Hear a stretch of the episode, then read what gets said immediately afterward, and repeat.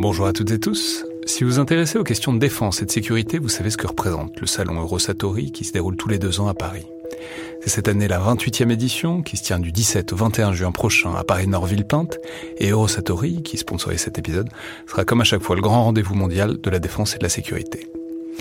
Je veux juste dire, c'est un événement que je trouve très étonnant, assez fascinant. J'y suis allé pour la première fois il y a deux ans pour l'édition 2022. Et euh, vraiment, si vous vous demandez ce qui se fait dans le monde militaire et en matière de sécurité, c'est là qu'on peut voir les dernières tendances, depuis les plus grandes geekeries et les innovations du moment, jusqu'aux grands équipements du futur pour les armées et les forces de sécurité en France et dans le monde.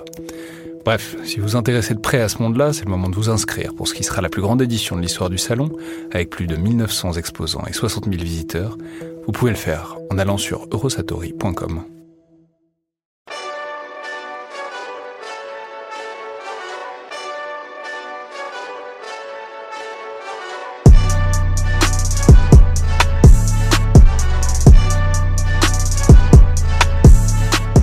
Bonjour à toutes et tous et bienvenue dans le Collimateur, le podcast de l'Institut de recherche stratégique de l'école militaire, l'IRSEM, consacré aux questions de défense et aux conflits armés. Je suis Alexandre Jublin et aujourd'hui pour parler de la Marine nationale, de son actualité et de ses perspectives, j'ai le plaisir de recevoir l'amiral Vendier, chef d'état-major de la Marine. Donc bonjour amiral, merci beaucoup d'être là et bienvenue dans le collimateur. Bonjour Alexandre. Alors évidemment, on va parler des grandes dynamiques de la marine, de son format et de ses ressources, notamment euh, avec l'éventualité du retour vers des affrontements de haute intensité, ce qui est, semble-t-il, le grand horizon stratégique des armées depuis quelques mois et quelques années. Mais l'intérêt d'un format comme celui-ci, c'est aussi de permettre d'avoir une perspective un peu plus personnelle pour que euh, les auditeurs comprennent un peu qui est le chef d'état-major de la marine et d'où il vient. D'abord parce que dans l'absolu c'est très intéressant et tous les parcours, mais en particulier un comme le vôtre, disent quelque chose des armées françaises depuis 30 ans, mais aussi parce qu'évidemment, euh, j'imagine que ça informe votre vision de cette grande machine, de cette grande structure que vous dirigez depuis un peu plus d'un an maintenant. Alors, la première question que j'aime bien poser à tout le monde, mais en particulier aux, marins, c'est celle de l'entrée dans la vie militaire. évidemment, vous avez passé un concours, celui de l'école navale, puisque c'est comme ça qu'on commence une carrière d'officier comme la vôtre. Mais bon, la question derrière, c'est pourquoi? Euh, Et qu'est-ce que vous vouliez faire en passant ce concours? Est-ce que c'était devenir militaire en général? Et ça aurait pu être une autre branche des forces armées? Est-ce que c'était spécifiquement être marin, ou bien est-ce que c'était peut-être être marin et aviateur, puisqu'on peut tout de suite dire que vous avez fait une grande partie de votre carrière dans la chasse embarquée. Bah, je suis rentré dans la marine un peu, euh, j'irais presque par hasard, à la fois par vocation, mais par hasard. J'avais une fin de scolarité euh, du secondaire un peu chaotique. Je n'étais pas extrêmement brillant, et donc je suis rentré en, en maths sub bio. J'ai fait des études de biologie. Et euh, cette année de prépa était un peu une révélation. Et donc, euh, du coup, je suis rentré au lycée naval après euh, une première maths sup. Et puis, je suis rentré à naval après. Et en fait, ce qui m'a guidé dans cette volonté, cette ambition, c'était le goût de l'aventure. L'idée de se dire que en embrassant la carrière d'officier de marine, j'allais pouvoir faire le, le, tour du monde, pouvoir rencontrer des gens de l'autre côté de la planète et vivre en équipage des aventures extraordinaires. Alors, juste, il y, a aussi souvent une partie un peu familiale à cette affaire, puisqu'on peut dire que votre père était commissaire général de la marine, ce qui est un poste qui a disparu, mais qui était très important à l'époque. C'est quelque chose qui n'est pas rare non plus, qui n'est pas exceptionnel. On peut dire votre prédécesseur, l'amiral Prazu, qui était lui aussi fils d'amiral, c'est loin d'être la règle, mais c'est quelque chose d'assez courant aussi. Comment est-ce que vous voyez cette dimension? Enfin, je ne sais pas si on peut appeler ça de tradition, de de familiarité, disons, dans le fait que bah, il y a des officiers qui fassent d'autres officiers, l'idée qu'il y ait une continuité dans cette grande famille qui est la marine nationale au sens propre et au sens figuré. Je n'ai absolument pas été poussé par ma famille d'une quelque manière que ce soit pour faire ce métier, donc c'était vraiment un choix personnel. Et c'est en me retournant euh, quelques années plus tard que j'ai vu un peu le, le, le, sang salé qui coulait dans mes veines. Euh, j'ai euh, effectivement mon père était commissaire général, et puis j'ai un grand oncle qui porte le même prénom que moi, qui a combattu pendant la Première Guerre mondiale. Et donc c'est quelques années plus tard où je me suis repenché un peu sur les archives familiales, et puis donc j'ai pu y voir une forme de continuité. Alors, je l'ai dit, vous avez euh, passé une grande partie de votre carrière dans la chasse embarquée. Euh, alors, la question, c'est comment est-ce que ça s'est fait, euh, ce choix de l'aéronautique, de l'aéronaval à l'école navale? Alors, je vais juste préciser, vous avez peut-être eu une fin de secondaire un peu chaotique, mais je préciser que vous êtes entré premier et sorti premier de l'école navale. Alors, on n'est pas là pour faire vos états de service scolaire, mais c'est juste pour dire que vous aviez le choix, quoi. Vous auriez pu aller dans la partie de la marine nationale que vous aviez envie. Et on peut peut-être préciser pour les auditeurs qui ne sont pas familiers de ça que c'est pas une règle, mais disons au sein de la marine, il y, a, un certain prestige, un certain attrait, notamment de ce qu'on appelle la sous-marinade, des, sous-marins. Il est assez fréquent que les élèves qui sortent dans le haut du panier se dirigent vers les sous-marins, parce que c'est la dissuasion, etc. C'est très prestigieux. Donc, est-ce que la question s'est posée déjà, même si c'est une vie particulière de, faire carrière dans les sous-marins? Et puis, comment est-ce qu'ensuite vous avez fait ce choix, donc de la mer, mais aussi des airs, euh, en fin de compte?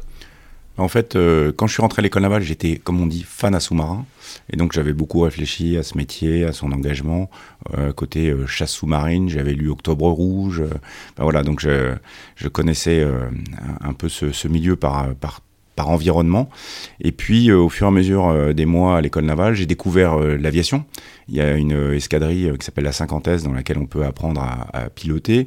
Et puis, j'ai eu des instructeurs, notamment sur la Jeanne d'Arc, qui m'ont qui m'ont fait rêver là aussi et qui ont découplé mon décuplé pardon mon, mon goût de l'aventure en me disant finalement dans, dans l'achèvement personnel recherché à travers ce métier, la chasse embarquée était très probablement une, forme de défi personnel euh, et donc je me suis lancé euh, dans cette affaire euh, en reniant ma fanature du début. Mais alors, est-ce qu'il y avait aussi une partie, je sais pas, peut-être de contexte de la marine à ce moment-là? On peut dire, donc vous avez fait votre scolarité à la fin des années 80, au début des années 90. Enfin, je veux dire, c'est aussi le moment de très gros projets pour l'aéronaval. Il y a le Charles de Gaulle qui est en construction. Il y a le Rafale Marine aussi qui va arriver. D'ailleurs, on dira après, mais vous avez joué un rôle dans sa mise au point au début des années 2000. Donc, est-ce qu'il y avait une sorte de, je sais pas, une conscience ou une intuition qui se passait des choses dans ce secteur-là, à cette époque-là, et que, bah, je sais pas, peut-être il fallait en être en quelque sorte? Au, risque de vous décevoir, non. Euh, L'horizon, c'était le Foch et le Clémenceau, c'était le Super Étendard, qui, euh, dans les années 90, était quand même un avion en pleine maturité.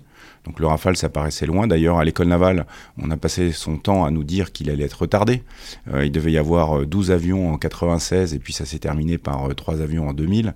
Donc euh, l'horizon était, dans, en tout cas dans mon espace temps professionnel, beaucoup plus celui du matériel en service.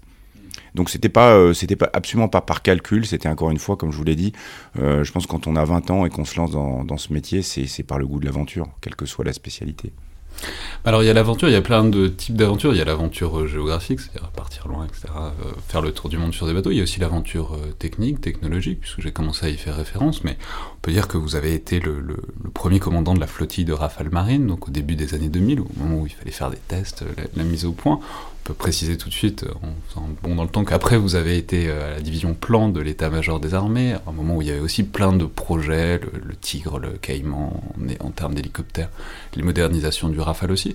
Est-ce qu'il y a aussi une partie, euh, je sais pas, technique Est-ce que ça vous plaisait cette partie test, mise au point, progrès technologique dans la marine? La, formation de pilote, dès le début, en fait, elle est très technique. On apprend son avion par cœur. On, en connaît la technologie, les limites, euh, et donc ce qu'on appelle le, stage d'instruction technique qu'on fait euh, dès son premier avion est très très complet.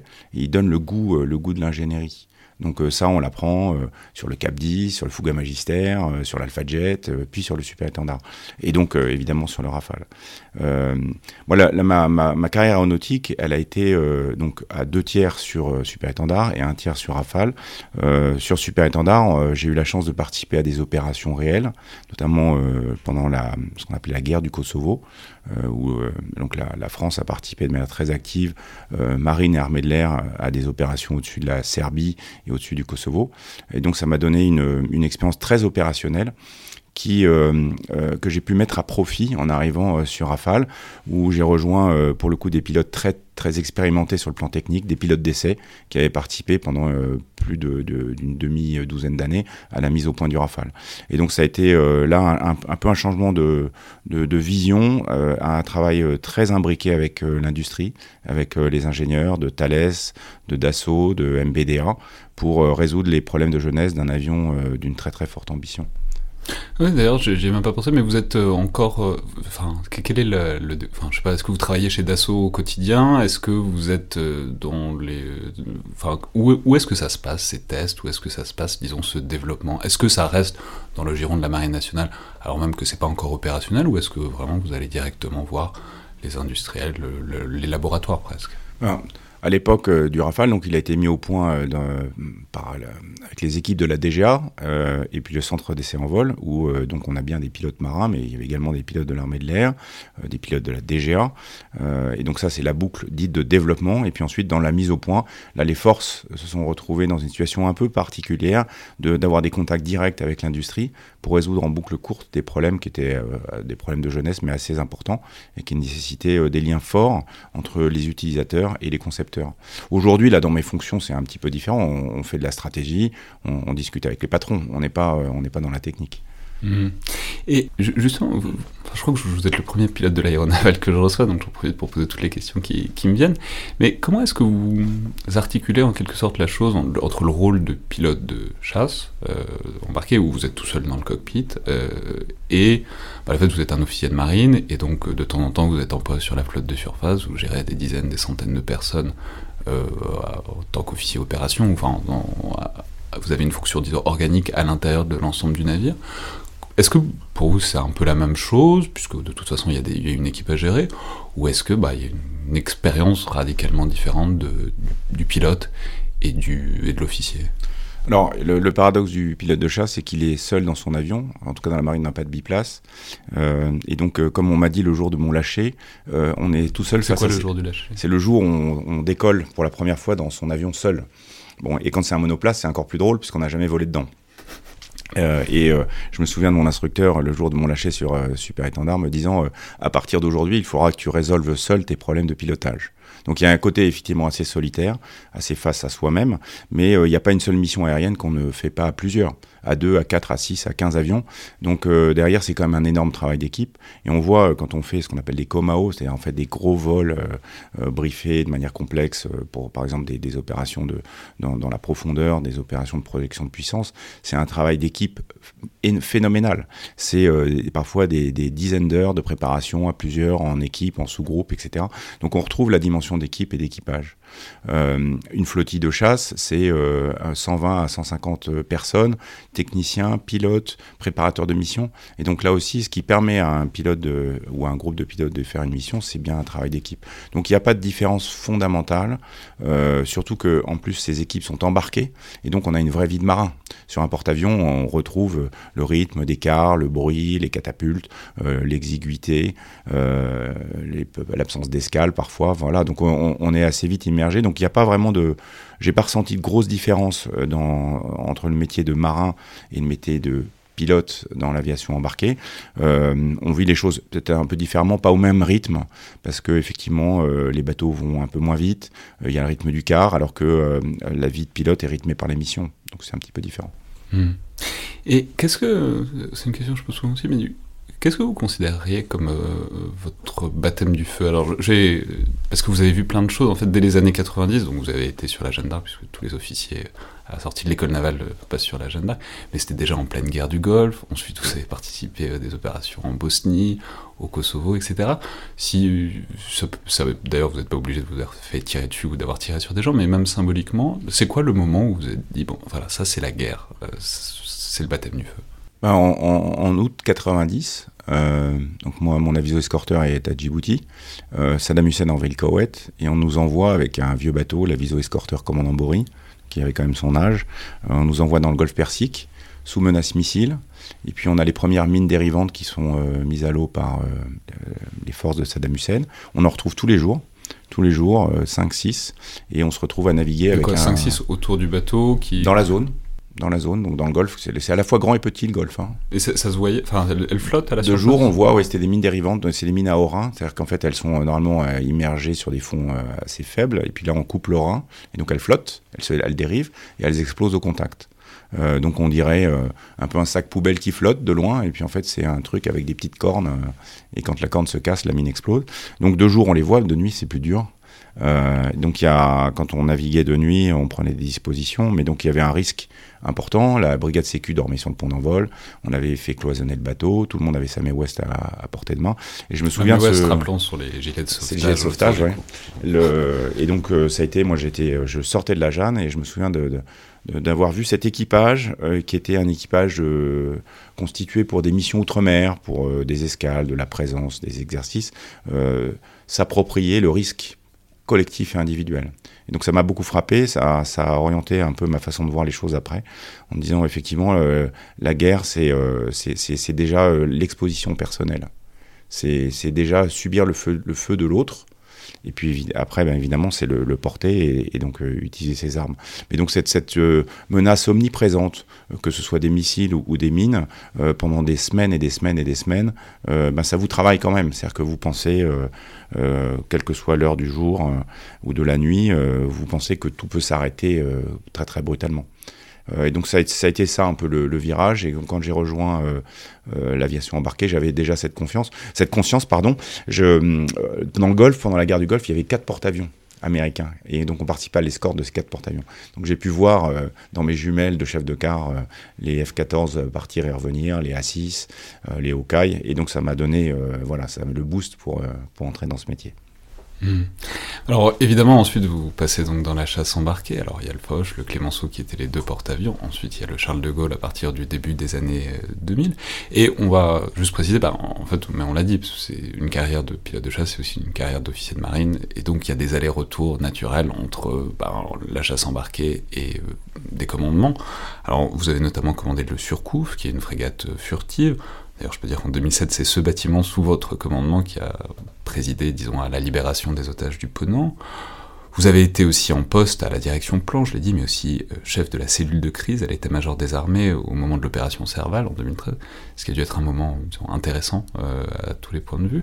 Euh, d'ailleurs, comment est-ce que comment est-ce que vous comment dire, c'est compliqué parce que vous étiez là au moment du déclenchement de l'intervention directe de la France au Sahel. Aujourd'hui, on sait que c'est vraiment quelque chose qui reste très structurant, ça reste un des problèmes, un des soucis stratégiques, disons, français. Comment est-ce que vous voyez cette chose-là, en quelque sorte, avec votre expérience directe? Après, vous êtes allé faire d'autres choses, évidemment. Mais comment est-ce que vous appréhendez cette situation à la lumière de votre expérience, au moment déclencheur, en tout cas? En fait, euh, au moment où euh, l'opération a été déclenchée, euh, il y avait des, signaux précurseurs qui avaient commencé à poindre quasiment deux ans avant. C'est-à-dire que l'armée malienne avait été faite dans le nord, donc les, djihadistes s'étaient installés jusqu'à Gao, et puis ensuite ils, avaient passé le Niger et ils menaçaient la, partie sud de l'Azawad, en fait, la, bande euh, exploitable euh, sur le plan agricole qui est au sud du fleuve Niger. Euh, donc on avait eu beaucoup de signaux préparatoires, on savait que les choses allaient devenir plus compliquées.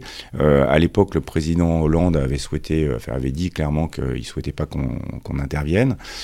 et donc on avait mené ce travail de préparation au CPCO avec le sous-chef opération, in case of euh, c'est-à-dire qu'on avait vraiment fait un travail de, prudence stratégique en disant si d'aventure euh, le décideur changeait d'avis, euh, ben voilà ce qu'on devrait faire.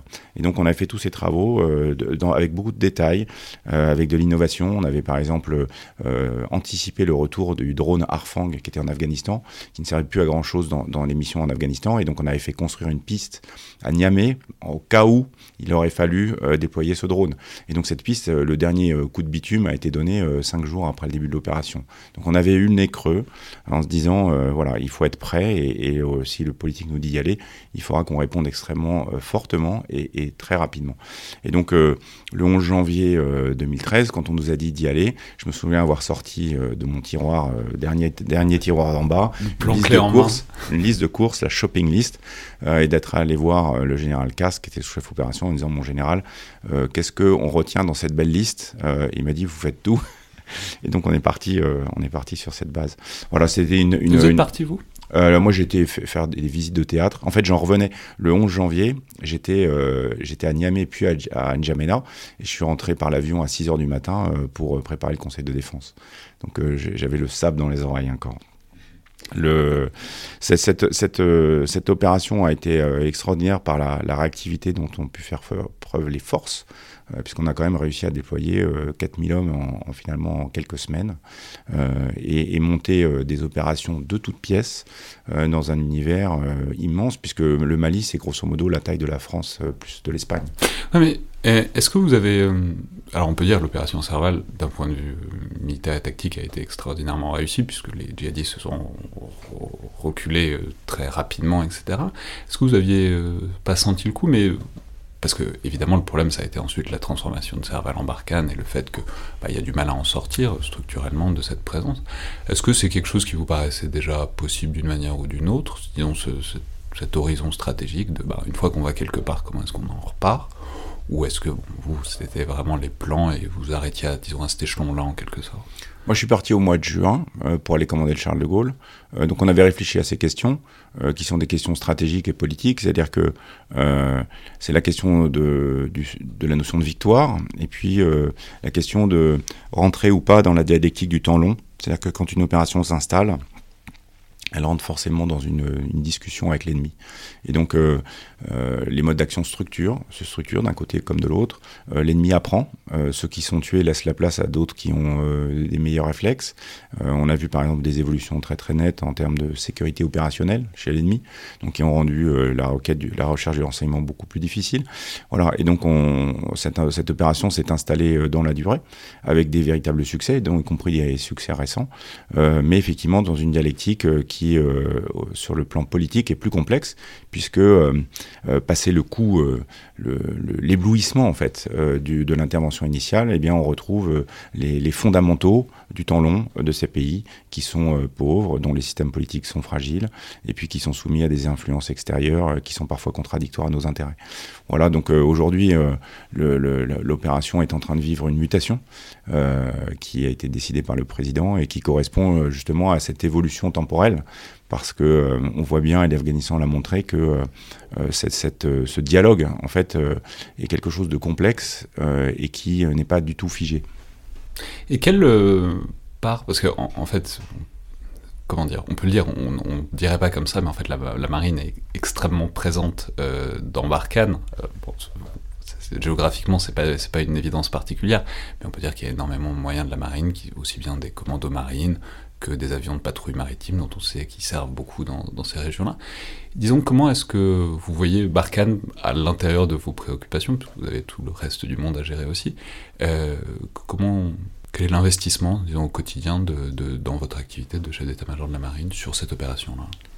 Bah, il y a un investissement humain important à travers effectivement les commandos marines. Euh, plus récemment, les fusiliers marins participent à la protection de la task force Takuba, qui est à Menaka. Euh, ce qui euh, est pour leur plus grand bonheur une façon de les opérationnaliser, puisque sinon ils sont plutôt dans des fonctions de protection de base en métropole.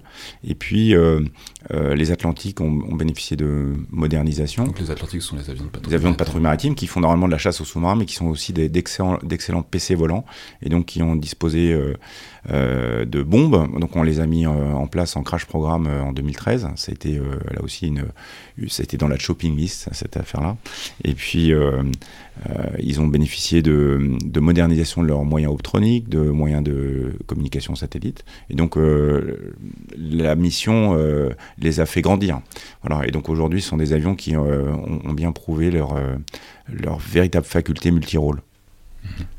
Alors, vous, vous l'avez dit, ensuite, euh, le chapitre suivant, ça a été évidemment le Charles de Gaulle, donc vous avez pris le commandement donc, de 2013 à 2015. Alors, on peut dire que vous aviez déjà été adjoint opération de 2005 à 2007.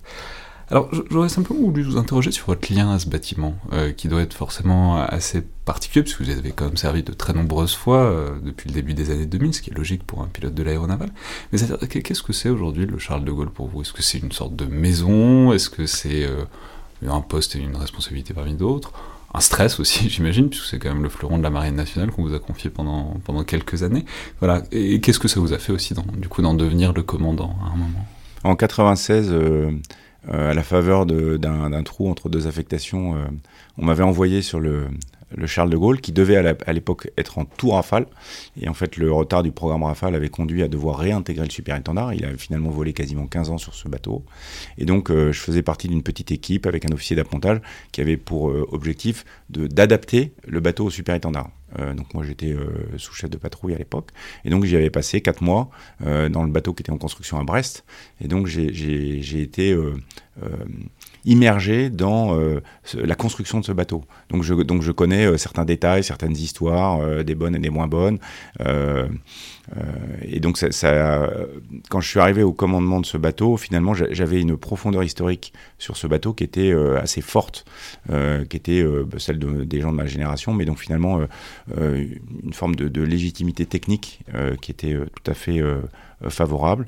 alors après, donc j'ai beaucoup navigué sur ce bateau des, années en fait. Quand on quand on compte le nombre d'appontages qu'on multiplie par 3, ce qui est le, on fait un appontage tous les 3 jours. Enfin grosso modo, je, je calculais c'est quasiment plus de 1000 jours de mer sur ce bateau. Donc voilà, j'y ai passé du temps. Donc quand je suis devenu commandant de ce bateau, ben, évidemment c'était une, immense fierté. Et puis vous l'avez dit, vous avez parlé de stress, donc j'ai jamais ressenti du stress. En revanche, j'ai ressenti euh, euh, le poids de la responsabilité en me disant euh, il y a 2000 personnes, il y a deux chaufferies nucléaires, il y a des avions complexes, et donc un investissement sur le résultat et le succès, en disant on ne peut pas se permettre de faire des erreurs. Donc il faut absolument se donner toutes les garanties qu'on va faire des choses compliquées avec succès. Hmm. Et du coup, maintenant, enfin, on va évidemment en reparler, mais qu'est-ce que ça vous fait d'être dans la phase de construction, enfin de mise au point et de construction de son successeur, euh, donc le porte-avions de nouvelle génération, qui a été officiellement décidé il y a quelques mois, qui devrait remplacer le Charles de Gaulle vers 2038, c'est la date euh, envisagée. Alors d'ailleurs, je ne sais même pas dans quelle mesure ça vous concerne, puisqu'il y a aussi euh, d'autres services. il y a la Direction Générale de l'Armement, dont c'est le métier de construire des gros bâtiments comme ça. Il y a l'état-major des armées à côté. Il y a tous les arbitrages qui sont faits le le pouvoir politique. Donc, disons, dans quelle mesure est-ce que vous vous engagez dans ce processus, vous, chef d'état-major de la marine? Puis qu'est-ce que ça vous fait de, concevoir le, nouvel engin, l'engin du futur, disons?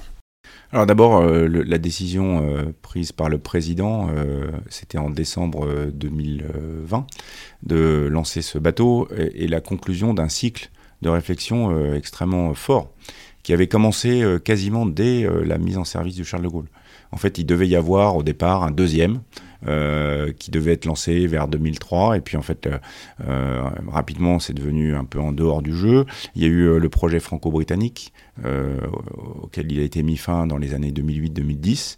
Et puis donc, ça en est suivi une longue période d'une dizaine d'années pendant laquelle finalement la question du deuxième porte-avions est, morte et la question du successeur a commencé à doucement émerger. Et donc il y a eu tout un travail qui a été fait pendant plusieurs années par plusieurs générations d'officiers pour euh, se dire quelle est la place du porte-avions dans le système, quelle est la valeur militaire. Il y a eu beaucoup de discussions euh, alimentées de manière publique sur sa vulnérabilité. Donc est-ce que ce bateau n'est pas un capital ship beaucoup trop vulnérable Et puis donc ça a été la, la, la, un peu une formule hein, souvent dite qu'avec les nouveaux missiles anti-navires, notamment chinois, un porte-avions c'est la cible la plus chère du monde parce que c'est l'idée que les missiles de croisière anti-navires pourraient anéantir rapidement un porte-avions. Ça a été la réflexion en tout cas la peur à un moment. Alors on a fait beaucoup de travaux euh, dans ce domaine-là. Euh, vous savez que comme toujours, il y a une discussion entre l'épée et le bouclier. Et c'est pas parce qu'on a des armes hyper performantes qu'on n'a pas des défenses hyper performantes. Et les derniers exercices que nous avons menés avec euh, des frégates modernes comme le Chevalier Paul ou le Forbin montrent que l'offensive n'a pas dit son dernier mot. Et puis, si vous regardez bien ce qui se passe dans le monde, il n'y a quasiment pas une seule grande marine qui n'est pas en train de relancer des porte-aéronefs ou des porte-avions. Et euh, les Chinois qui ont des armes anti-porte-avions en construisent à tour de bras. Donc euh, euh, ceux qui pensent que cette arme est, obsolète, je les invite à aller essayer de convaincre les Chinois qui devraient ralentir la cadence. ça nous arrangerait. Voilà, donc le lancement du successeur est quand même une confirmation de, la place importante du fait aérien en mer. Euh, et ça, ça restera quelque chose de fort. C'est-à-dire qu'aujourd'hui, projeter un avion à plus de, de 1500 km de sa base en mer, euh, où il est quand même difficile de l'attaquer parce que le système est très défendu, euh, engendre un rapport menace sur risque qui est extrêmement favorable. Vous risquez un avion finalement de 80 millions d'euros, avec un, ou deux missiles anti-navires, avec un pilote pour euh, détruire euh, un croiseur ou une, frégate de, plusieurs centaines de millions d'euros euh, avec son équipage, etc. Donc aujourd'hui, le, fait aérien reste quelque chose de central dans la possibilité d'un affrontement entre marines. Et ça, toutes les marines du monde l'ont compris. Donc aujourd'hui, vous avez par exemple les Japonais qui ont fait voler des F-35 sur leur porte-hélicoptère, c'était la semaine dernière. Vous avez les Coréens qui sont en train de se poser la question d'acheter deux porte-aéronefs sur un modèle italien. Euh, vous avez euh, les Turcs qui construisent des porte-hélicoptères d'assaut avec des drones. voilà, aujourd'hui, il n'y a plus personne qui envisage euh, une marine sans fait aérien. Et la manière dont ça, enfin, dont ça se met au point, parce que je veux dire, c'est dans très longtemps en fait, c'est dans 20 ans et il y a plein de technologies qui ont le temps de changer, des dispositions tactiques et stratégiques qui ont le temps de changer. C'est-à-dire, comment est-ce que, à votre avis, vous, vous y réfléchissez? C'est-à-dire, est-ce qu'on réfléchit sur le modèle du Charles de Gaulle, qui est un porte-avions qui fonctionne très bien euh, depuis 20 ans, et voilà, il faut, faut, faut préparer l'avenir? Ou est-ce que justement il faut essayer de pas trop réfléchir avec l'exemple du Charles de Gaulle en tête pour justement éventuellement changer un peu de paradigme pour penser vraiment l'avenir, pas seulement la continuité de maintenant Alors on est dans un paradoxe, nous la France, qui est assez particulier parce que le temps capacitaire est très long. Et ça, euh, on, paye un peu les dividendes d'une d'une période pendant laquelle euh, finalement euh, on, a, on a beaucoup étiré le temps. On a reporté les programmes.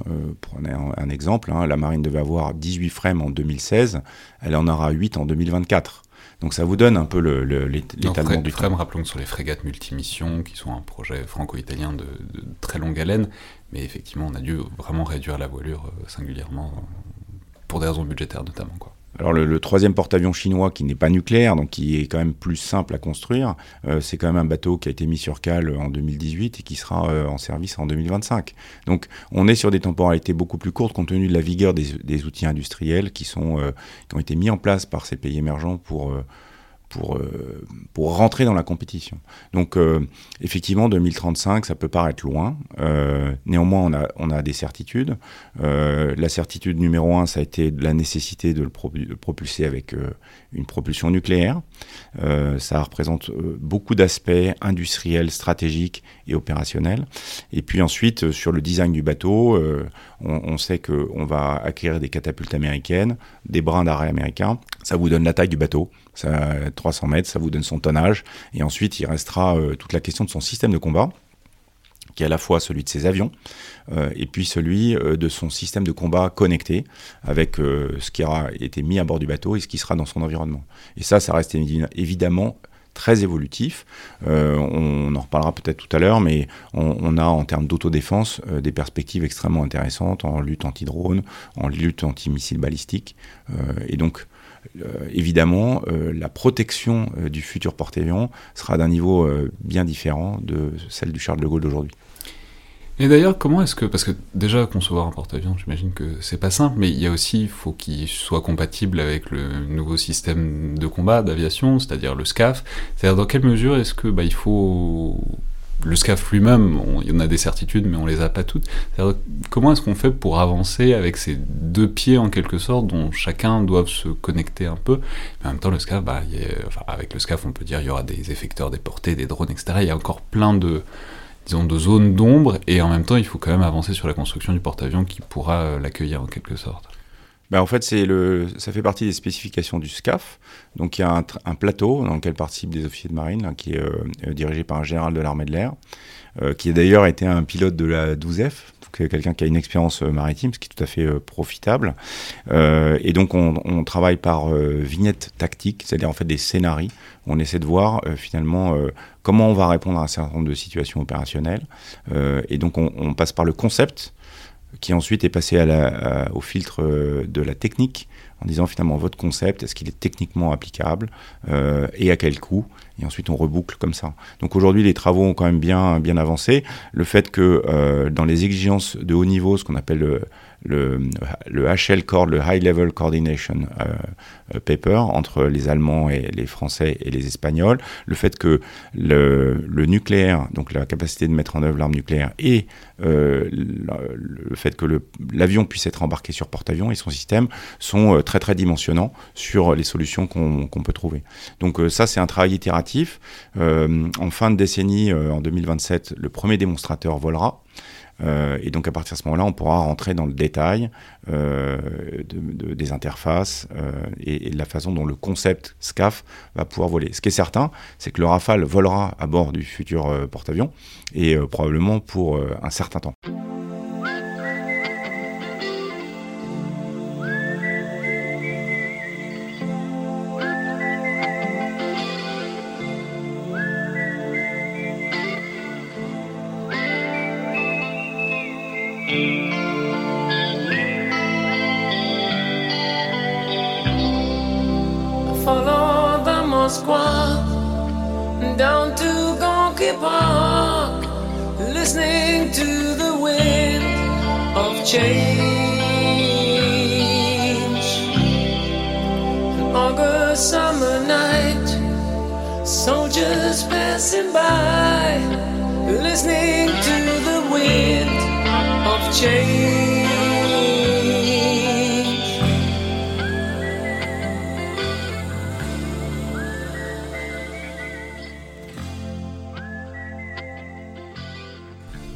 Je, l'ai dit, vous êtes donc désormais chef d'état-major de la marine depuis septembre 2020, après avoir été pendant deux ans chef du cabinet militaire de la ministre des Armées. Alors, évidemment, vous découvrez pas le poste, vous avez euh, forcément, vous avez largement côtoyé vos prédécesseurs par les fonctions que vous avez occupées. Et quand même, c'est une question que j'avais déjà posée à, l'amiral Prazuc. euh, Est-ce qu'il y a des choses qui vous ont surprise euh, dans le métier, au quotidien, des choses auxquelles vous ne vous attendiez pas, que ce soit par le temps que ça vous prend ou que ce soit par, euh, les tâches qui- qu'il faut faire? Non, euh, pas vraiment. En fait, euh, j'avais une vision, euh, notamment par le, par le cabinet de la ministre. En fait, on, on voit les choses ou par le haut, par le travers. Enfin, en tout cas, on, on- voit bien comment ça fonctionne. Ce sont des métiers très prenants. Euh, et ça, pour le coup, euh, le cabinet a représenté une forme de, de- d'entraînement euh, qui était tout à fait performant.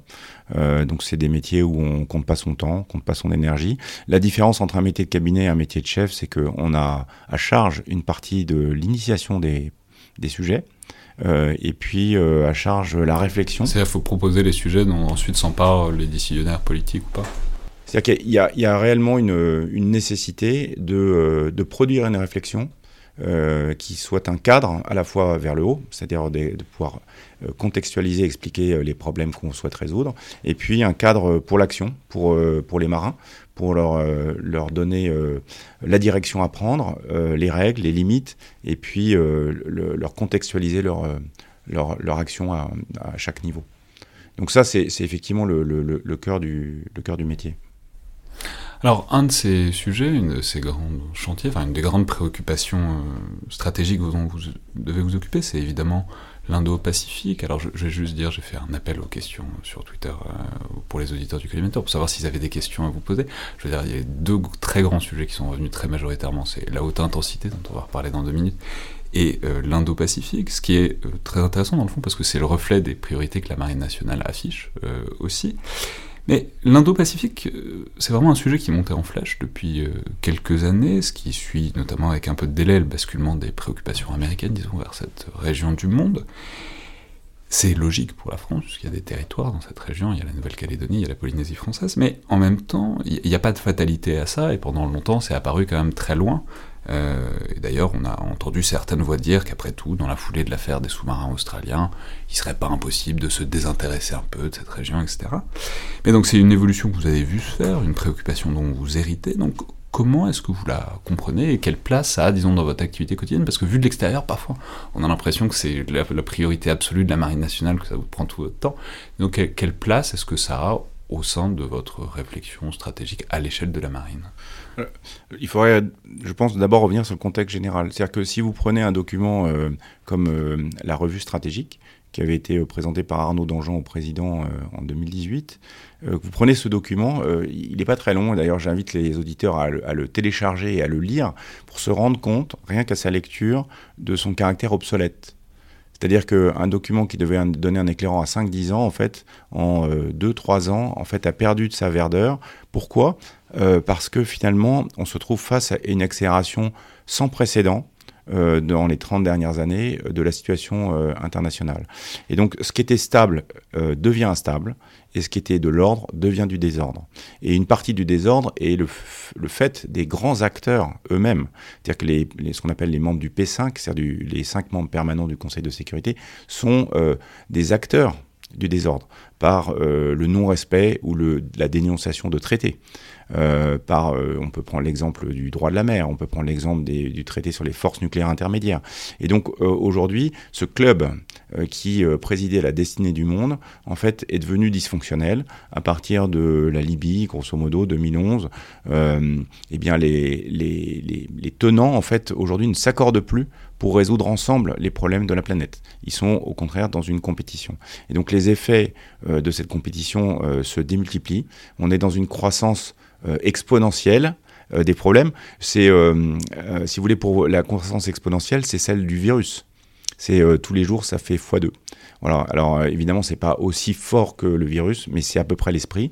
Les taux de croissance des marines dans le Pacifique sont des, à deux chiffres, voire à trois. Hein, euh, sur 2008-2018, la marine chinoise, euh, c'est plus de 100% d'augmentation.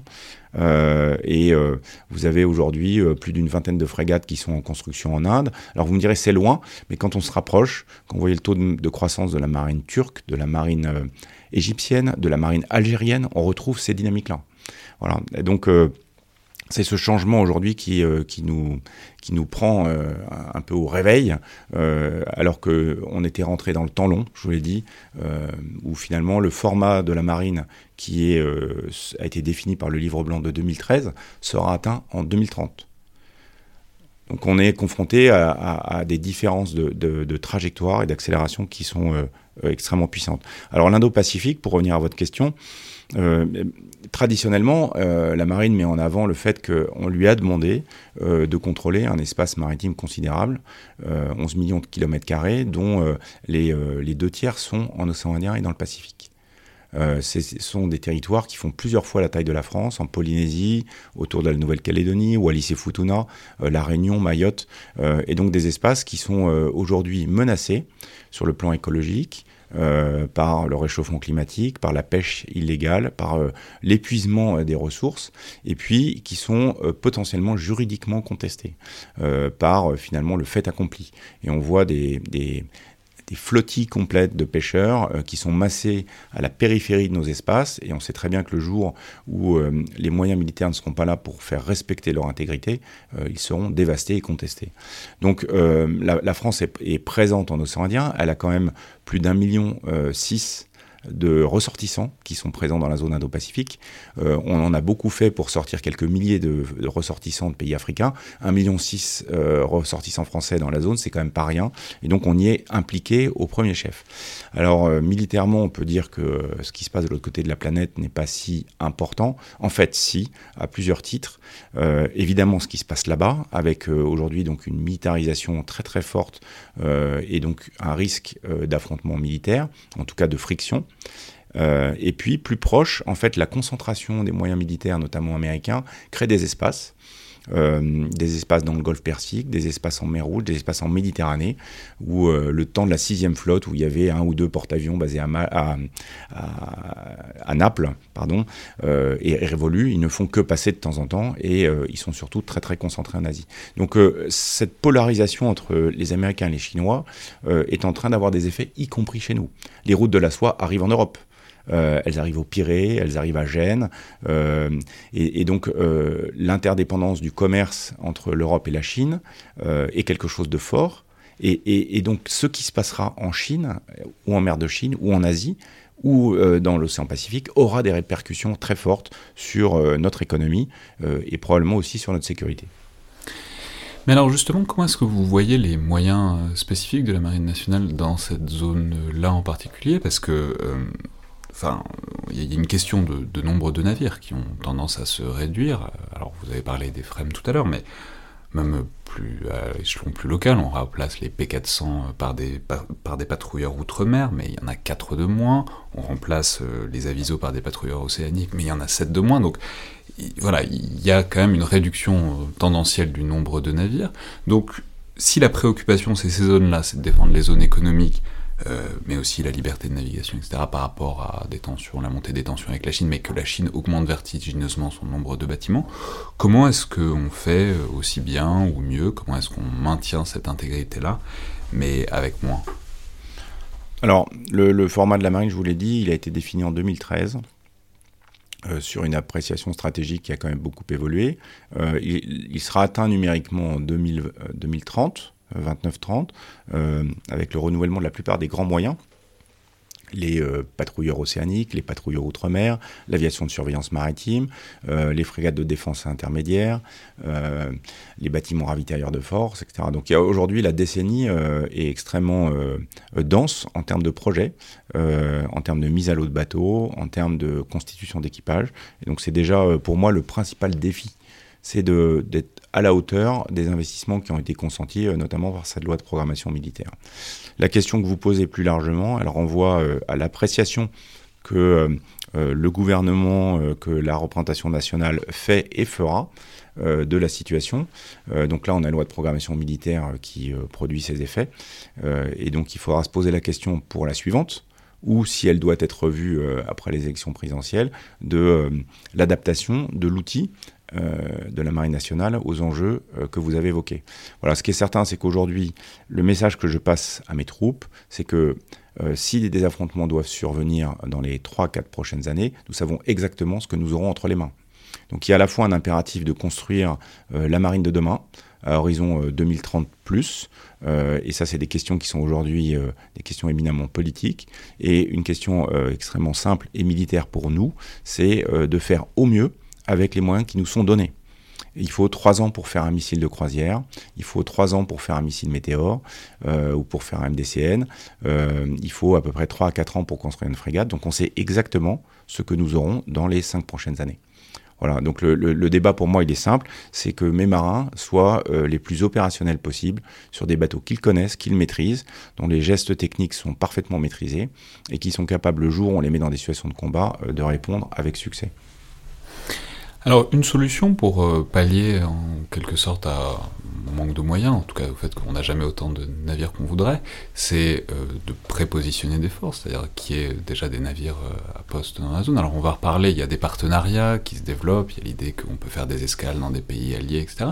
Mais notamment, il y a une question qui va se poser a priori prochainement, puisque l'année prochaine, il va y avoir un référendum d'autodétermination en Nouvelle-Calédonie, donc je ne vais pas vous demander de vous prononcer pro ou contre l'indépendance de la, Nouvelle-Calédonie, mais cela dit, bah, il y a une possibilité que euh, ça aille vers l'indépendance, auquel cas bah, c'est une base de moins euh, dans l'Indo-Pacifique. Je, ne sais pas, comment est-ce que vous envisagez l'éventualité d'une présence Indo-Pacifique avec ce, point d'appui, ce, relais, cette base de moins? Alors en fait, la marine qui a été dessinée euh, par son format, c'est dans cette zone-là, fondamentalement, une marine de souveraineté. Euh, donc elle est à base de patrouilleurs et de frégates de surveillance, le mot euh, est assez clair. Donc euh, il ne s'agissait pas, quand elle a été conçue, d'envisager des affrontements de haute intensité sur la base des bateaux prépositionnés. Les P400 qui vont être remplacés par les patrouilleurs outre-mer, le premier a été mis à l'eau vendredi, sont, des bateaux qui, sont, qui, ont été définis pour patrouiller et assumer la souveraineté, la faire respecter, donc mener des opérations, on va dire, de, police euh, au sens générique du terme, euh, pour euh, surveiller la pêche, l'utilisation illicite des ressources. et puis un, un territoire de moins, c'est un problème de moins de ce point de vue-là, éventuellement? Ben, paradoxalement, oui. C'est-à-dire qu'effectivement, si on me demande de. Ça me permettra de mieux surveiller la Polynésie, si vous voulez, si on n'est plus en, Nouvelle-Calédonie. Bon, les choses ne sont pas faites, le référendum est en décembre, et pour le coup, c'est une, une, question qui n'est pas dans mon champ. Euh, la question qui nous est posée plus largement, c'est le passage d'une marine de souveraineté à une marine de combat. On voit très bien euh, les différents pays de la région, euh, l'Australie, l'Indonésie, la Malaisie, etc., refaire des calculs en termes de force militaire, qui sont ceux qu'on avait un peu laissés parce que euh, le contexte, la paix, euh, euh, les dividendes de la paix conduisaient un peu à, sous-estimer ces questions-là. Aujourd'hui, on regarde le nombre de missiles, on regarde le nombre de bateaux, et donc on recommence à, raisonner dans des catégories qui étaient celles de la guerre froide ou des années 30. Mais alors, euh, donc une autre euh, solution, enfin, c'est l'idée de faire du multilatéralisme, enfin, de trouver des alliés, de s'entraîner avec, d'avoir autant de points de chute en quelque sorte euh, dans la région. Alors, on sait que ça a été le cas avec, c'est le cas un peu avec l'Inde, ça a été le cas aussi avec l'Australie, avec l'idée que des sous-marins français fassent relâche à, Perse. Mais enfin bon, c'est pas seulement un arrêt pour faire une pause. Il y a des chaînes logistiques, il y a énormément de choses qui sont derrière ce genre de capacité. Il y a la possibilité de faire des escales aussi, euh, notamment au Japon, avec l'éventualité de peut-être des bâtiments nucléaires, propulsion nucléaire qui feraient escale au Japon, ce qui est une perspective d'ailleurs dont vous nous direz si elle est toujours d'actualité. La, question c'est comment est-ce que on sait qu'il y a eu une évolution, disons, de l'ambiance euh, par rapport notamment à l'Australie dernièrement, ces dernières, euh, ces derniers mois, disons, enfin ces dernières semaines en tout cas. Comment, qu'est-ce que ça change? Qu'est-ce que ça change dans l'ambiance? Qu'est-ce que ça change aussi dans la perspective des partenariats? Si on admet que leur vendre des sous-marins c'était très important, puisque c'est ce qu'on a dit pendant des années, qu'est-ce que ça fait de ne pas leur vendre? Alors, d'une manière générale, euh, on assiste à une augmentation euh, très nette de la gamme des exercices euh, entre alliés. C'est-à-dire qu'au fur et à mesure que chacun met, en, met sur cale et lance des bateaux euh, plus complexes, euh, mais en, développe des avions, euh, des missiles, on voit que les exercices sont devenus plus que de l'affichage, ils sont devenus de, la, de la préparation opérationnelle et de la démonstration. Aujourd'hui, on voit toutes les marines occidentales et les marines asiatiques alliées sont dans la démonstration stratégique. Elles sont dans une forme de, de, de démarche dissuasive en disant attention, euh, il y aura des limites euh, et on a euh, des forces capables de, résister. La France développe des partenariats, partenariats stratégiques avec un certain nombre de pays. On, on a par exemple celui qui est avec l'Inde, qui est très actif. On participe à des exercices réguliers dans la zone. Notre mission Jeanne d'Arc va quasiment tous les ans dans l'océan Indien et dans le Pacifique. Ça sera encore le cas de cette année. Elle ira pas dans le Pacifique, mais elle ira en océan Indien. Le porte-avions Charles de Gaulle, il va régulièrement. Euh, il a été à Singapour pour euh, Shangri-La Dialogue en 2019. Euh, nous allons y retourner. Euh, et donc, euh, ce qu'il faut avoir à l'esprit, en fait, c'est euh, la détermination avec laquelle on, s'engage au- aux côtés de nos alliés, aux côtés des riverains euh, euh, de, l'océan Indien et puis du Pacifique. C'est euh, tous les matériels qui sont vendus qui démontrent le savoir-faire français. Et puis pour la marine française, c'est la recherche de bras de levier.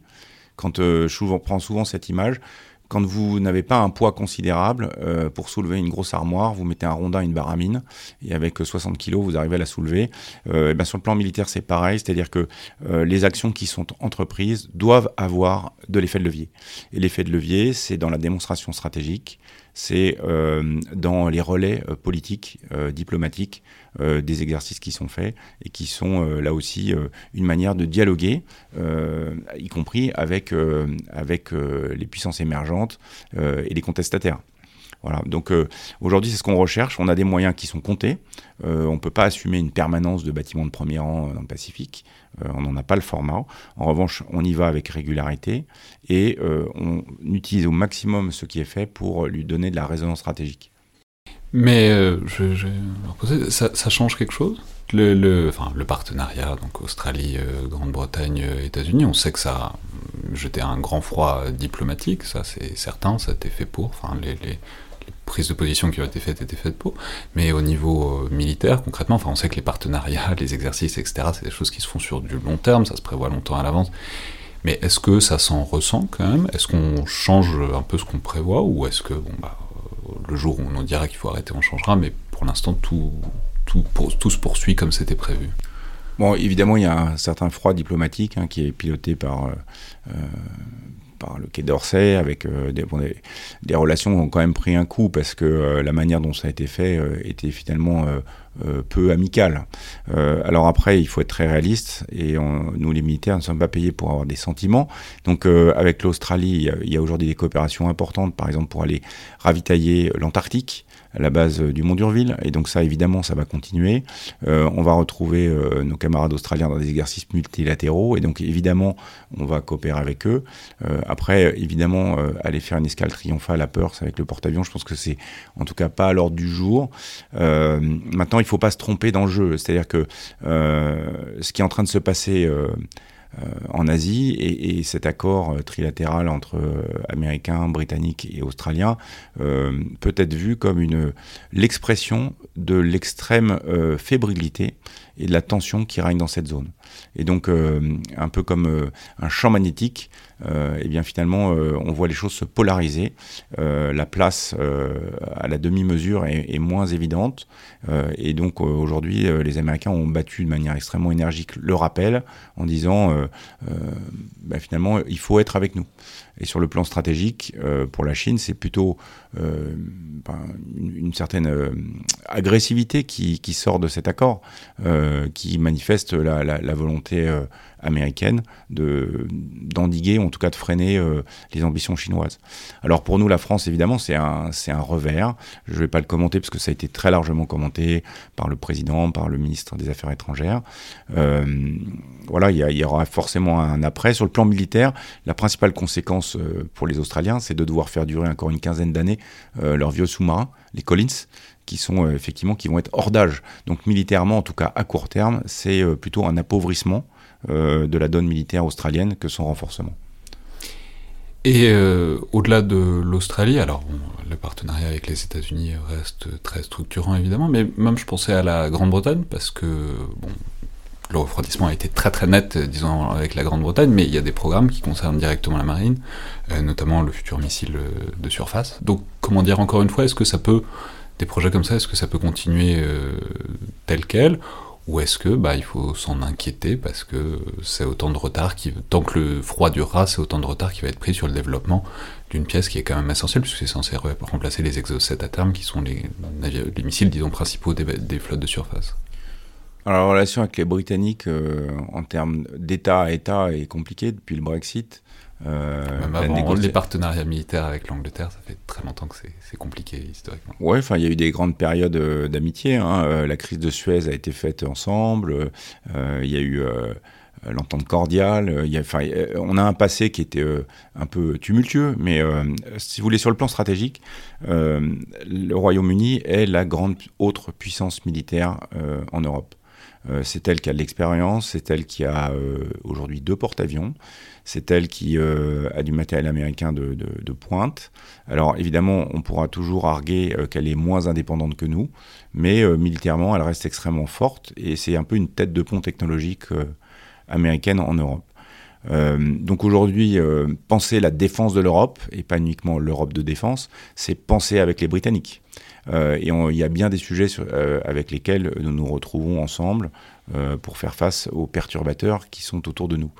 les coopérations aujourd'hui, eh bien, elles sont fondamentalement orientées par la politique euh, et elles sont traitées comme telles à ce niveau. Donc aujourd'hui, oui, faire un, missile avec les Britanniques, euh, ça serait euh, évidemment extrêmement euh, profitable.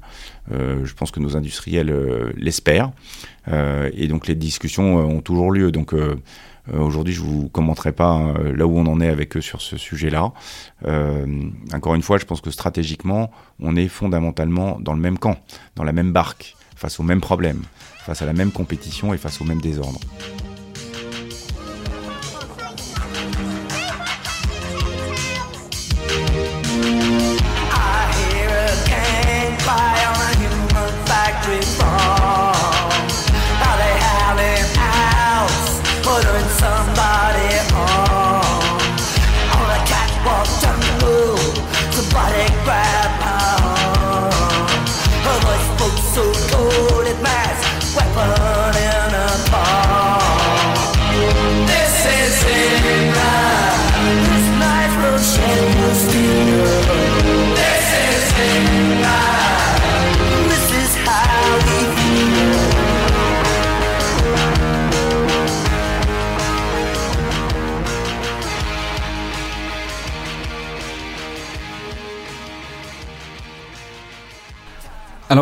Cette question euh, de, l'action de la France, des moyens de la France, y compris très loin, ça pose, on la pose déjà depuis tout à l'heure, c'est vraiment la question fondamentale, c'est celle du format de la marine, de, ses dimensions, de ses capacités, et spécialement si on rajoute un nouvel élément auquel j'ai déjà fait référence tout à l'heure, qui est le retour vers euh, la haute intensité. Alors, on a, je vais juste dire, on a fait une série de deux émissions très longues sur la question, mais globalement, il y a une question centrale qui est celle de la masse. Euh, si on envisage euh, un affrontement de haute intensité avec des adversaires de puissance, disons, comparables, faut être capable de déployer des forces au bon endroit et au bon moment, et puis il faut aussi être capable de supporter l'attrition, c'est-à-dire de perdre des forces et, d'en remplacer.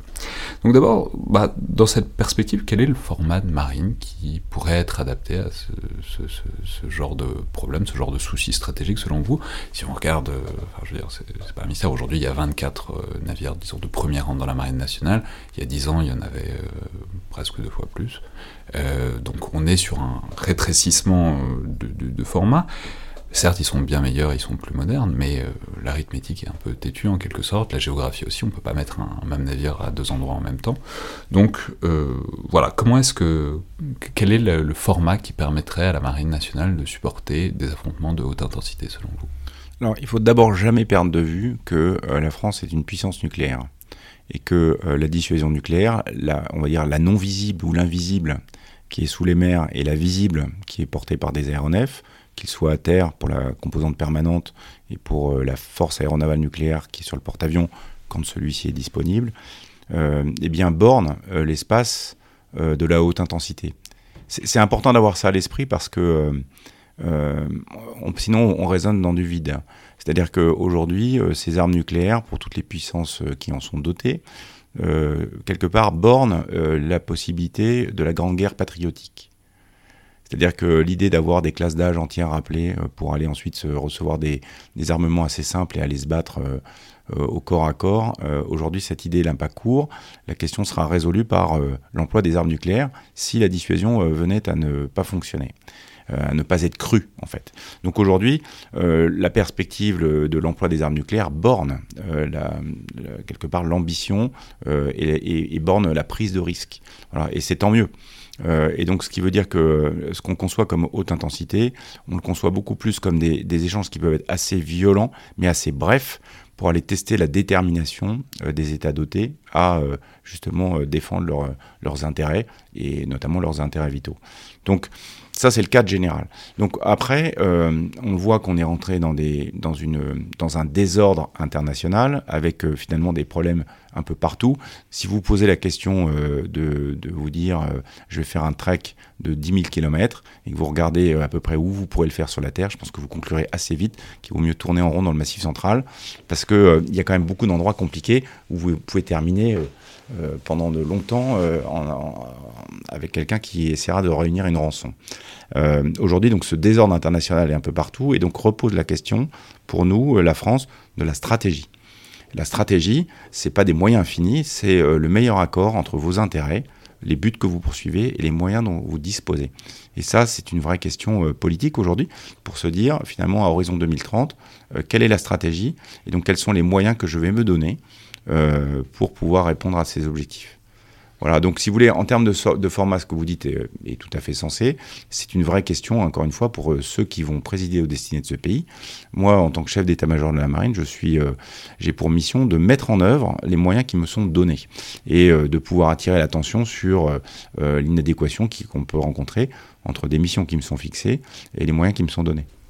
Bien sûr, mais bon, une grande question dans la haute intensité, c'est notamment, je commençais à le dire, c'est l'attrition, c'est-à-dire, voilà, si on perd quelque chose parce que l'ennemi est capable, est-ce qu'on peut le remplacer? Et ça, bah, même l'actualité assez récente, avec par exemple l'incendie du, du, du, du, de la Perle, donc le sous-marin nucléaire d'attaque, montre qu'en fait, pour les missions qu'on veut faire, on est déjà à flux très tendu parce que la France ne pouvait pas du tout se permettre d'avoir un SETA de moins et continuer à remplir ses missions.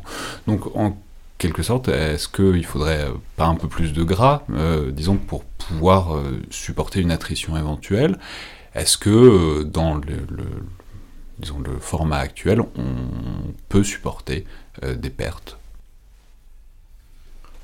Euh, votre question est, assez générique. Ce qui est certain, c'est que sur le plan stratégique, l'augmentation très claire du niveau potentiel de violence, c'est-à-dire en fait cette accumulation considérable d'armement, et principalement dans le domaine maritime, pose la question de la résilience stratégique. C'est-à-dire que si vous avez un bateau, c'est à la fois une perte tactique et une perte stratégique. Euh, le, le, je pense que la, le, le, cas d'usage qu'il faut avoir à l'esprit, c'est euh, finalement l'histoire de Fashoda. Vous savez, euh, Fashoda, c'est la colonne marchand qui part de Dakar, qui rencontre la colonne Kirchner qui est partie d'Alexandrie. Euh, tout ce petit monde se rencontre à Fashoda, au Soudan. Les Français remportent la bataille. Les Anglais l'entendent pas de, ce, de, de, de, cette manière et envoient la Home Fleet face au port de Brest et Toulon en menaçant de bombarder tout le monde à l'époque où la marine française n'est pas équipée de bateaux de premier rang euh, rivalisant avec les Britanniques. Et donc on lâche Fashoda, euh, le président Delcassé disant nous avons les arguments, ils ont les armes. Voilà. Donc aujourd'hui, si vous voulez, la confrontation stratégique, elle est à peu près de cet ordre-là. C'est-à-dire que euh, il y a un couplage qui va apparaître ou qui est déjà apparu entre euh, la bataille tactique et les conséquences stratégiques. Voilà. Et c'est ça aujourd'hui la question à laquelle il faut répondre. C'est-à-dire, euh, il peut y avoir des pertes, oui, mais euh, en fait, ces pertes, quelles qu'elles soient d'ailleurs, euh, auront une raison stratégique. Et donc, c'est la capacité de nos États à pouvoir répondre de manière stratégique à une perte tactique. Si vous avez une frégate américaine qui se fait couler dans le détroit de Taïwan, ils en ont peut-être 50, en les conséquences seront stratégiques. Euh, si vous avez un, avion euh, pareil américain qui se fait abattre euh, au-dessus de la mer de Chine, les conséquences sont stratégiques. Donc c'est surtout ça. On peut raisonner à l'infini sur la masse et sur les moyens qu'il faudrait et la, la- marine de Georges Legge. Mais aujourd'hui, ce qui nous est demandé de- de- d'appréhender, c'est ce lien qu'il y a entre le fait tactique et ses conséquences stratégiques parce que ce sont des grandes puissances qui sont en jeu, et donc qui vont aller se tester, qui vont aller tester finalement euh, au-delà des moyens purs, ils vont aussi aller tester la volonté, euh, la détermination de chacune d'entre elles à faire respecter ses intérêts. Mais alors un moyen euh, à la fois de tester à peu de frais et en même temps aussi de recréer de la masse, qui est souvent envisagé, c'est la dronisation, la multiplication de l'emploi des drones, de bâtiments, alors ça peut être marin, sous-marin, aérien, mais non, non piloté euh, sur place, disons. Euh, alors c'est, euh, on sait que c'est une évolution, une enfin c'est disons une perspective pour lequel la marine, enfin le, monde maritime est un peu pas en retard en tout cas, mais qui a un pas euh, derrière le grand basculement euh, qui, euh, qui a eu lieu par exemple dans les airs il y a maintenant presque une décennie. Comment est-ce que vous envisagez cette évolution, à la fois les projets qui sont en cours ou pas, et disons le, le, est-ce que ça pourrait être, pas dire un, dire un game changer stratégique, mais que, quel, quel moyen supplémentaire ça, ça pourrait conférer, disons, à un horizon raisonnable? Alors, euh, vous dites qu'on est en retard, euh, c'est tout à fait relatif, parce que par exemple, la marine est en train de s'équiper du système de lutte anti-mine du futur, le SLAMEF, qui est en fait un système entièrement dronisé, et on est vraiment des pionniers dans le domaine. Je parlais pas de la marine nationale, je parlais du domaine maritime en général par rapport au domaine aérien où ben, les drones sont quand même un fait essentiel depuis bientôt une décennie. Quoi. Alors aujourd'hui, on a euh, des progrès qui ont été faits euh, dans le, le navire euh, dronisé. Donc euh, on a aujourd'hui des expériences qui ont été faites pour des bateaux civils. Il y a un, problème de droit maritime, de responsabilité. C'est un peu comme la voiture autonome. Hein, on sait, techniquement, on sait faire. Juridiquement, c'est plus compliqué. Euh, sur le plan militaire, donc on, voit euh, le- les drones arriver partout. Donc je vous l'ai dit sur le domaine sous-marin. La marine va mettre en œuvre quelque chose d'assez inédit. On va avoir des drones qui vont faire de la chasse aux mines en mer d'Iroise ou devant Toulon, avec un poste de commandement qui sera à l'intérieur de la base navale. Donc on va sortir du goulet et on va aller ensuite euh, euh, suivre des patterns de, de, sonar et, intervenir avec des drones sur des objets qui seront posés jusqu'à 200 mètres de fond. Donc ça c'est vraiment une, véritable un saut technologique. Dans le domaine aérien, euh, eh bien toutes les plateformes euh, aujourd'hui sont en mesure d'être équipées de drones. Donc euh, on en a essayé un sur le Aviso, sur un vieux vieil Aviso, un drone avion euh, récupérable. Et puis euh, nos patrouilleurs outre-mer vont être équipés de drones hélicoptères euh, ou, nos frégates, nos FDI, etc. Donc aujourd'hui, on, avance dans, ce domaine-là. Ce qui fait surtout défaut, c'est principalement les crédits et le nombre de, sujets euh, concurrents euh, qui sont devant nous. Mais euh, c'est clairement quelque chose qui est pris en compte pour euh, diminuer le coût euh, de la charge utile projetée. Donc typiquement pour la surveillance, c'est plus intéressant d'avoir un drone qui va sans nautique, euh, sans équipage pour aller juste observer. Et ensuite, on a des moyens d'intervention qui sont plus chers. Euh, euh, le domaine dans lequel on n'a pas encore euh, de, beaucoup de certitudes, c'est les drones bateaux. Euh, d'escorte parce que finalement euh, sur une marine océanique qui se projette, euh, qui fait des semaines en mer, la question de la maintenabilité de ces drones est quand même en question. Donc on, on voit des concepts pour euh, passer des détroits, par exemple, on pourrait avoir des drones d'escorte qui seraient mis à l'eau euh, et qui accompagneraient euh, les forces. En revanche, des drones plus importants, aujourd'hui, ça nous paraît encore compliqué, mais l'US Navy, silence, ils ont fait un, transit entre San Diego et Hawaï avec un bateau de 2000 tonnes, complètement dronisé, sans équipage. Voilà. Maintenant, ça pose beaucoup de, beaucoup de questions, parce que euh, si vous saisissez du drone, vous avez pris le contrôle d'un bateau de l'ennemi, euh, donc il faut le protéger, donc enfin, euh, c'est encore une discussion capacitaire qui n'est pas encore complètement mûre. Hmm.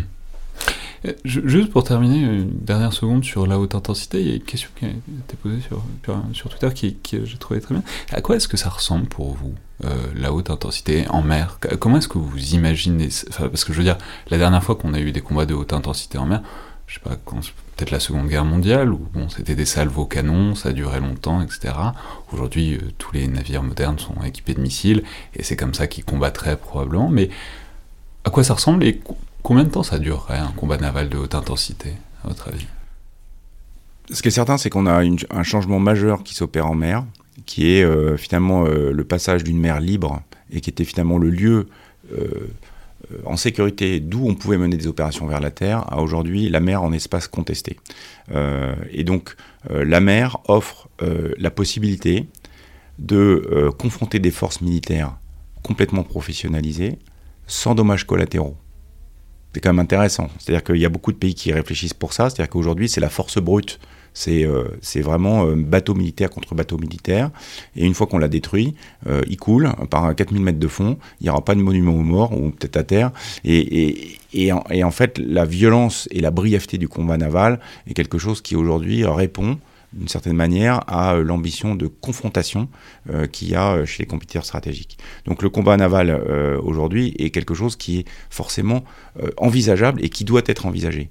Et c'est quelque chose qui est par essence bref et violent. Les armes aujourd'hui transitent à des vitesses considérables. Donc le, le moins de missiles de croisière va à Mach 0,9. Euh, donc 900 km/h. Euh, et puis euh, aujourd'hui, on parle d'armes super ou hypersoniques qui arrivent à Mach 3. Euh, la- le, le Forbin a, a battu pour exercice un, missile qui allait à Mach 3. euh, donc à Ma- Mach 3, euh, on est quand même à 1500 mètres à la seconde. Enfin, ça va extrêmement vite. Donc ça va être bref. Là, on retrouve les fondamentaux de la stratégie. Soit vous êtes dans une, un concept d'opération offensif, vous avez l'initiative, vous pouvez préparer votre affaire. Et donc là, le, le principe, c'est la fulgurance, d'obtenir le maximum d'effets en un minimum de temps. Soit vous êtes dans un concept défensif, et là c'est plus compliqué. Et euh, la, question est celle de la surprise, c'est-à-dire de ne pas être surpris, d'avoir une forme de supériorité in- in- informationnelle, de savoir se mettre aux bons endroits et d'être suffisamment euh, euh, vigilant, éveillé au moment où la menace doit arriver. Aujourd'hui, sur un- une frégate de défense aérienne, le délai euh, de réaction face à un missile qui va à Mach 3 est de l'ordre de quelques secondes. Donc il faut avoir un équipage extrêmement entraîné, à qui on est capable de dire attention, la fenêtre de tir est maintenant. Vous êtes emporté, c'est le moment où il faut être vigilant. Voilà. Et donc c'est tout- toute l'ambition euh, de la préparation opérationnelle d'aujourd'hui, où on souhaite que nos marins, nos commandants de bateaux soient très agiles, très, très, euh, très impliqués dans euh, la,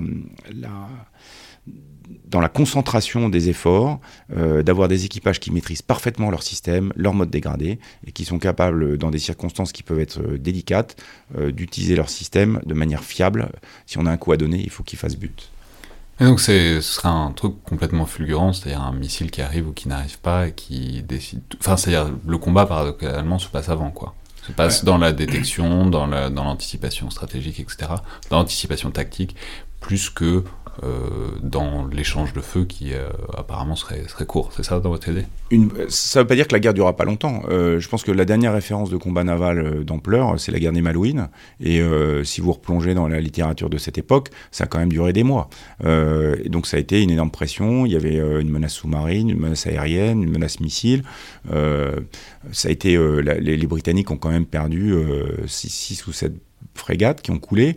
Ils ont eu 6 ou 7 euh, bâtiments qui ont été euh, partiellement détruits. Donc ça a été quand même très violent, mais ça a duré longtemps. À l'échelle du bateau, c'est extrêmement violent. Quand vous prenez le Coventry qui a été coulé euh, par un missile Exocet, entre le moment où ils ont détecté le missile et le moment où ils, ont perdu le bateau, c'était coulé quelques minutes. Donc le combat naval est, effectivement très très très violent sur des bateaux dont, qui sont concentrés, qui sont massiques et où la densité d'hommes et d'armes est élevée. Enfin, bah alors vous en parlez depuis tout à l'heure, mais il serait temps. Donc on parle des bâtiments et c'est bien normal, c'est ce qui cristallise l'attention, mais il y a aussi euh, les hommes et les femmes qui les opèrent, euh, qui, qui sous forme en fait la ressource première euh, aussi de, la marine. Alors ça, de ce point de vue, on, donc j'aurais voulu vous demander comment vous envisagiez la conjecture. La conjoncture, on sait que, bon, comment dire, on est assez, on est dans des temps assez favorables. Les temps, disons, de vaches maigres de la fin des années 2000, du début des années 2010 sont un peu derrière nous, notamment parce que la loi de programmation militaire est assez favorable de, ce point de vue-là. Mais en même temps, ça n'est qu'une partie du problème, les moyens, et maintenant il faut recruter, ce qui est un, enjeu à la fois en général et puis aussi sur certains euh, segments particuliers. Et on sait que la vie de marin, bah, ça peut être euh, challengeant, disons, pour euh, des générations peut-être un peu plus jeunes, y compris en termes de mode de vie, avec le départ, l'éloignement, avec les proches, y compris souvent avec peu de préavis. Donc comment est-ce que vous envisagez ce problème du mode de vie du marin que, qu'on offre à des jeunes recrues et la manière dont on répond ou dont on, disons, favorise ces vocations en dépit de ce mode de vie qui est particulier alors, il y a, y a à la fois des invariants et puis euh, des, évolutions structurelles. Les invariants, c'est qu'on recrute des gens euh, qui sont euh, mus par le désir d'aventure. Euh, C'était mon cas il y a 30 ans. J'étais à l'école navale euh, il, y a, il y a trois semaines et à le même jour à l'école de Messence. C'est euh, un, un, extraordinaire bain de jouvence de voir tous ces jeunes qui s'engagent et qui ont, qui ont envie de servir leur pays, qui ont envie de, de rentrer dans un métier d'armes, qui sont prêts à faire des sacrifices. Donc ça, c'est ce qui rentre à cette vigueur et je crois que ça, c'est extrêmement prometteur. Alors après, on est dans une société qui a beaucoup évolué, notamment par le fait que euh, aujourd'hui le taux d'emploi des femmes est égal au taux d'emploi des hommes, et que partir loin longtemps en équipage quand vous avez une famille, c'est devenu plus complexe qu'avant. Euh, votre conjoint travaille, et donc euh, euh aujourd'hui, la garde des enfants, euh, le fait d'avoir deux activités professionnelles rend les choses plus compliquées, et on voit poindre euh, de façon très nette des besoins croissants de prévisibilité des embarquements. Euh, pour que les familles puissent s'organiser, pour qu'elles puissent euh, prendre en compte euh, bah, l'absence d'un des deux parents pendant des périodes qui peuvent aller de 4 à 5 mois. Et ça, vous y arrivez? À et donc, cette Ça a été la grande aventure des bâtiments double équipage. C'est une, une, expérimentation qui aujourd'hui produit ses résultats, qui permet d'avoir un, un, un, excellent retour dans deux axes. C'est-à-dire que ça nous professionnalise et ça nous militarise nos équipages, parce que le temps passé à terre est mis à profit pour euh, mieux s'entraîner, mieux se former, avoir des compléments de, formation en ligne euh, ou dans les centres d'instruction navale. Et puis, euh, ça donne 4 mois de stabilité où les marins savent qu'ils pourront se consacrer euh, à leur famille, ils seront présents, et leur conjoint, par exemple, pourra avoir un temps professionnel plus fort, euh, parce que pendant quatre mois, ils sont là.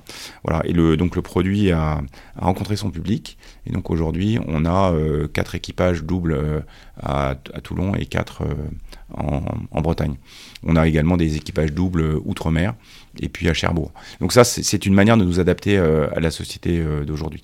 Après, le cœur du sujet, pour moi, c'est deux axes c'est euh, le développement des compétences, parce que la, la, technologie avance extrêmement vite. Et donc il faut que nos marins soient, euh, aient un développement de leurs compétences qui soit au rythme de la technologie. Euh, et donc aujourd'hui, on essaie de rendre beaucoup plus fluide l'acquisition des compétences.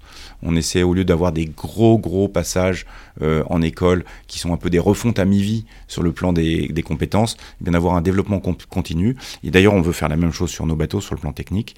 Et puis le deuxième axe, c'est la force morale. C'est-à-dire que euh, faut se réapproprier euh, tout un vocabulaire autour euh, de ce que veut dire le combat concrètement. On évoquait ça au début de l'interview sur euh, l'épreuve du feu, je vous racontais la guerre du Golfe.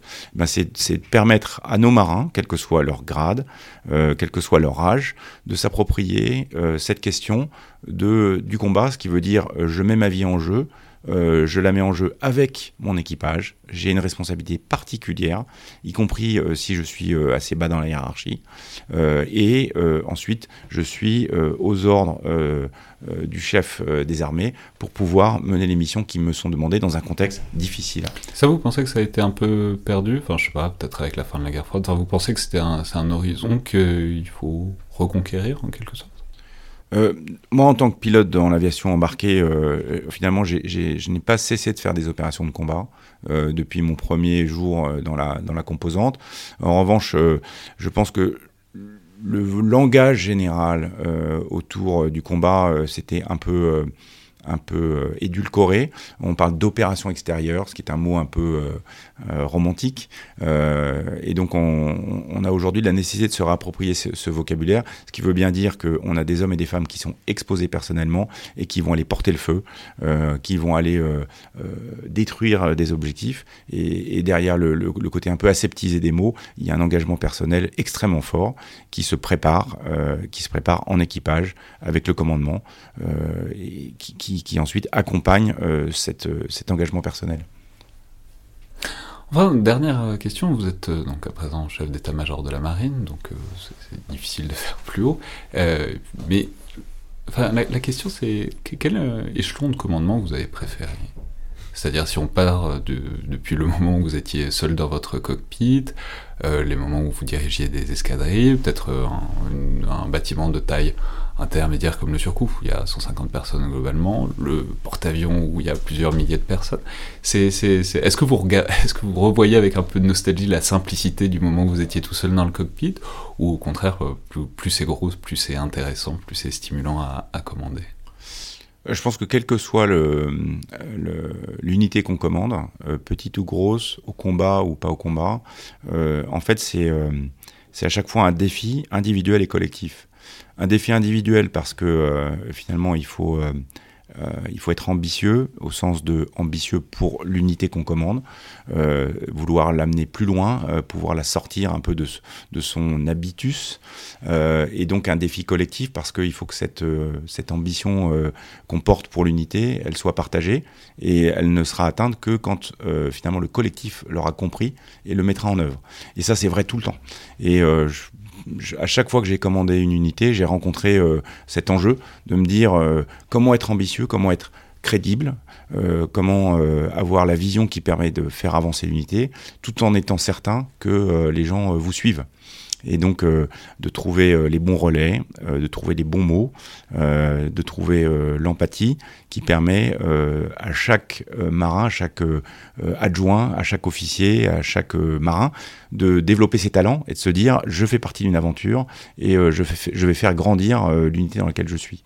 Voilà, donc si je me remémore tous les commandements que j'ai eus, à chaque fois je me suis retrouvé confronté à ce défi. Et oui, c'est pas la enfin, comment dire, ne serait-ce que le truc interpersonnel, c'est-à-dire les connaître, bah, c'est possible à un certain stade. Puis euh, il y a une échelle où on peut plus connaître tout le monde, on peut plus connaître les prénoms de tout le monde, on peut plus, euh, enfin, à moins que vous ayez une mémoire absolument faramineuse, je pense pas que vous connaissiez les prénoms de tous les, individus qui sont dans la marine. Donc, euh, comment dire, est-ce que est-ce qu'il y a quelque chose qu'on perd aussi dans le fait de pas se connaître personnellement, ou est-ce que, disons, la la grande machine, c'est aussi très intéressant justement parce qu'il faut trouver des relais euh, pour, pour, pour maintenir ce, cette dimension interpersonnelle. Une immense chance euh, que, j'ai eue à travers le porte-avions et le temps que j'y ai passé, c'est qu'en fait, euh, en tout cas pour ce qui concerne les officiers de surface et euh, ceux de l'aviation embarquée, en fait, on les voit tous passer. Euh, en disant euh, donc aujourd'hui euh, tous ceux qui commandent une frégate je les ai croisés d'une manière ou d'une autre certains je les connais personnellement. On a passé des heures au PC opération du Charles de Gaulle. Donc donc il y a j'ai cette chance de pouvoir me dire que parmi euh, les gens dans la marine, j'en connais bien un certain nombre, voire un nombre important. Euh, après, évidemment, quand vous êtes euh, à la tête d'une organisation de 35 000 personnes, finalement, vous connaissez bien votre cercle, vous connaissez bien votre cabinet, les gens de l'état-major, et puis c'est plus compliqué. C'est le côté frustrant d'être le chef, c'est effectivement d'être un peu plus loin de, de, de, de monde. C'est la raison pour laquelle je, demande à mon cabinet de m'assurer un tiers de mon temps dans les ports, sur les bateaux, pour aller rencontrer les marins et, euh, et ne pas euh, euh, profiter de l'acquis, euh, mais pouvoir me recaler euh, sur euh, les compréhensions, les problèmes d'aujourd'hui, euh, et puis d'aller toucher du doigt euh, cette, euh, cet enthousiasme euh, et cette ambition des marins qui commandent des unités aujourd'hui. Merci beaucoup, Amiral Vendier. Merci beaucoup. C'était donc le Collimateur, le podcast de l'Institut de recherche stratégique de l'école militaire. Je vous rappelle que retours et commentaires sont grandement appréciés par mail ou sur les réseaux sociaux de comme le sont vos notes, commentaires et recommandations, que ce soit par Apple Podcast ou SoundCloud, ou plus simplement par le fait que vous parliez du podcast et le fassiez connaître autour de vous à des gens qui seraient intéressés par les différents formats de l'émission. Merci à toutes et tous, et à la prochaine fois.